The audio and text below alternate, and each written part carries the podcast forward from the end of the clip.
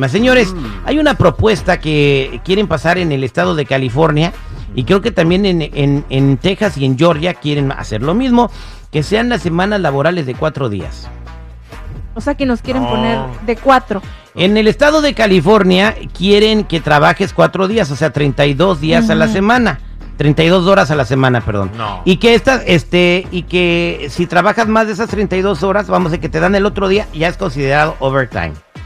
Te lo tienen que pagar a tiempo y medio. Y esto dice que lo están haciendo y lo están proponiendo para que la gente se aliviene con más dinero. O sea, vas a trabajar con las 40 horas, pero vas a ganar más porque te van a pagar el overtime. No, Terry. Te No. a decir- no, te voy a Ah, decir Háblale a toda la congresista no, que eh, lo está Mira, te voy- proponiendo y dile que no. déjame decirte A porque digo que Cristina no. García. Si con 40 no la armo y luego cuando me dan horas extras, haz de cuenta, si, si las normales me cobran, por decir un, un número, dos dólares de taxes, cuando me dan extras me cobran como ocho, ¿para qué me sirve? Pero ahora ahí te va, cobran mira. más, ganas más, te cobran más. Ahí te va, ir a Terry. Algo bien importante que estaba leyendo de la propuesta que presenta la señora esta Cristina García es lo siguiente.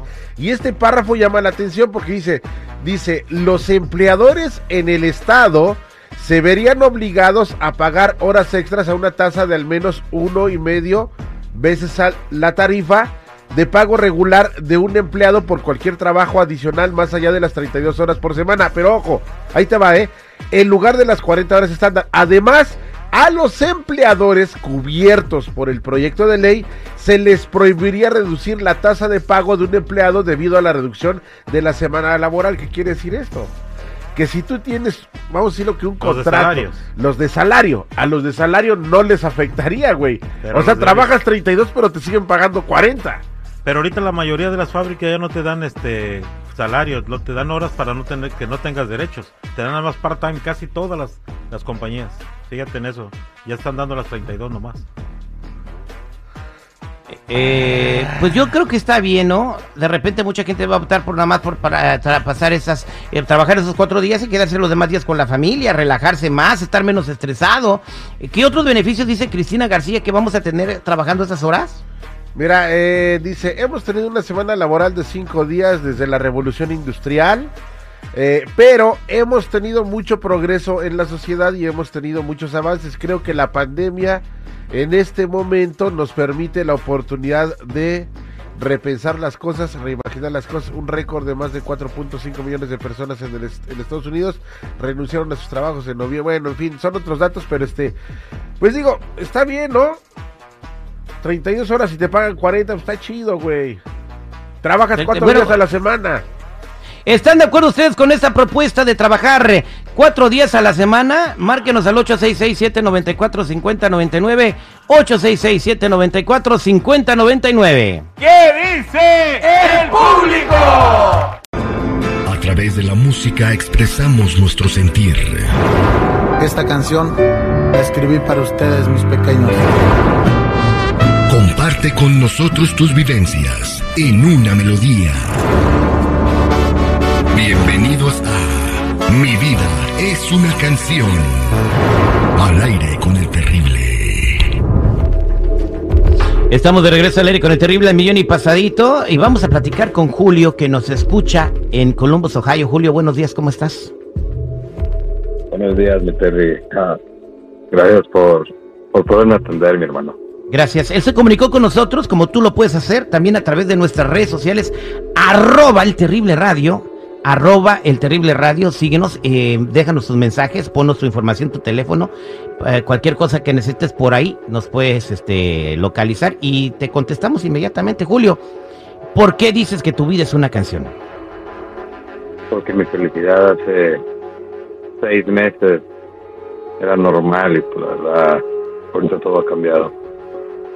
¿Cómo cambió?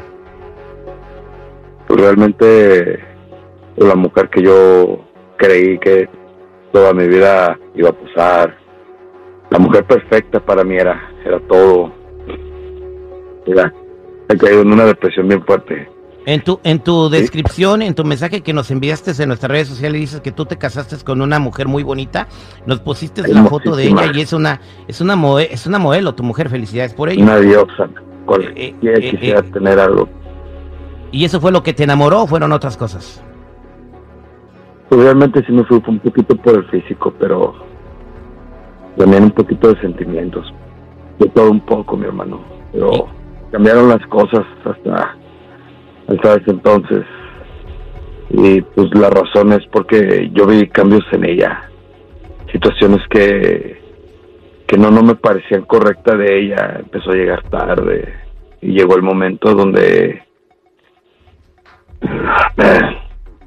donde ella llegó oliendo a, un perfume que no era de mujer y eso eso ella dijo que pues pues la verdad primero puso una excusa que un abrazo de un compañero en el trabajo se le debe haber pegado pero fue constante constante el, el oler a perfume de hombre y no era uno solo era diferente tú sabes que cuando llega tu pareja a trabajar la abrazas la besas te da gusto verla y y ahí es donde me di cuenta mi hermano A lo mejor ella era seguidora de AMLO, ¿da? ¿Por qué? ¿Por qué? Abrazos y no balazos. No. Entonces abrazaba mucho Ay, ella. no manches, ese tripio. Aquí el señor y tú. Pobre. Casi llorando, güey, Ay, tú no. con tus payas. Sale, sí, tripió. Discúlpanos, adelante, Julio. Ah. Me siento destrozado, me siento con el alma caída. ¿Qué fue lo que te pasó? Ella, ella, ella habló conmigo, me dijo algo que me, que me dejó impactado y me dejó frío en ese momento. Me dijo que, dijo Julio, ven, vamos a hablar.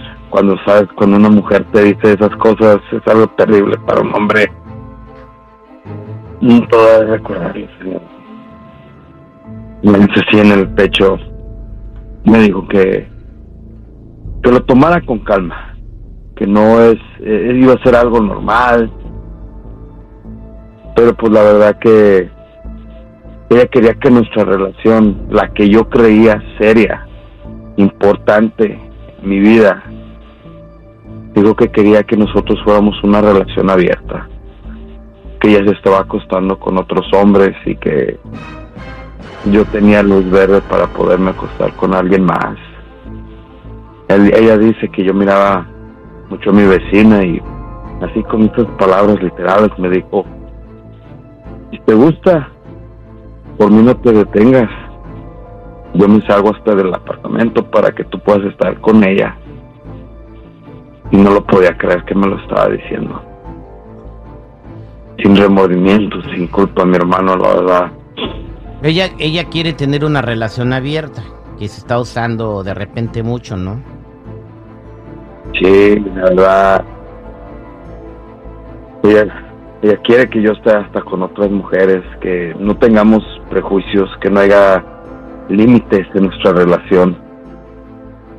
Y la verdad, me siento destrozado, mi hermano. ¿Están siento- casados? Sí. Ahora entiendo por qué no ha querido que tengamos hijos. No, pues está cañón. Pero el punto es, ¿por qué no te lo dijo antes, no? Si ella tenía esas ideas antes de casarse. La verdad no lo sé. No lo sé y, y me siento frustrado, me siento desorientado todo esto de no sé si yo he perdido mi tiempo en esta relación y, y no Obviamente- sé hasta dónde va a acabar todo esto. tú, adelante, seguridad. Este, perdón, Terry, pero ¿por qué? Digo, brother, la neta, la neta, hay muchos hombres, no digo que todos, porque van a salir los santos. Hay muchos hombres que quisieran tener esa libertad y esa confianza por parte de su pareja, güey. Alguien que no, alguien que no, quiere a su pareja. Eh, Si lo quiere o no. no lo quiere, si lo amo o no lo ama, ese es otro, es harina de otro costal. Te Estoy hablando de la situación social, güey. A mí si viene la Jennifer y me dice eso, le digo, pues ve a tener tu relación abierta con quien quieras, pero conmigo no. O Bueno, sea, ya me pasó a mí dos veces que tenían relaciones abiertas, pero no me avisaban. Eh, o No, sea, güey, pe- otra pe- cosa. No, güey, esa no, es, esa no es relación abierta, güey, por favor. Oye, pero, No pero, pero Julio, tú no vas a, a- obviamente tú no vas a acceder a eso, ¿verdad? Pues no puedo, no estoy accediendo, pero imagínate que ella ya me confesó que ya ha estado, ha estado con otros hombres y ya mi hermano me duele en el alma, me duele el alma que ella estaba con otros hombres y así cínicamente me lo dijo. Bien, pues, eh, eh, ¿y qué piensas hacer? Estar ahí con ella yo sé que las cosas pueden cambiar. Tu vida es una canción, Julio. Tú dices que tu vida es una canción, nos quisiste contar esto. Sí. En Columbus, Ohio, Sí. eh, tú vives allá. ¿Cuál es la canción con la que te identificas? La canción con la que yo me identifico, la con la que he tomado hasta morir es Ponte en mi lugar, de Espinosa Paz.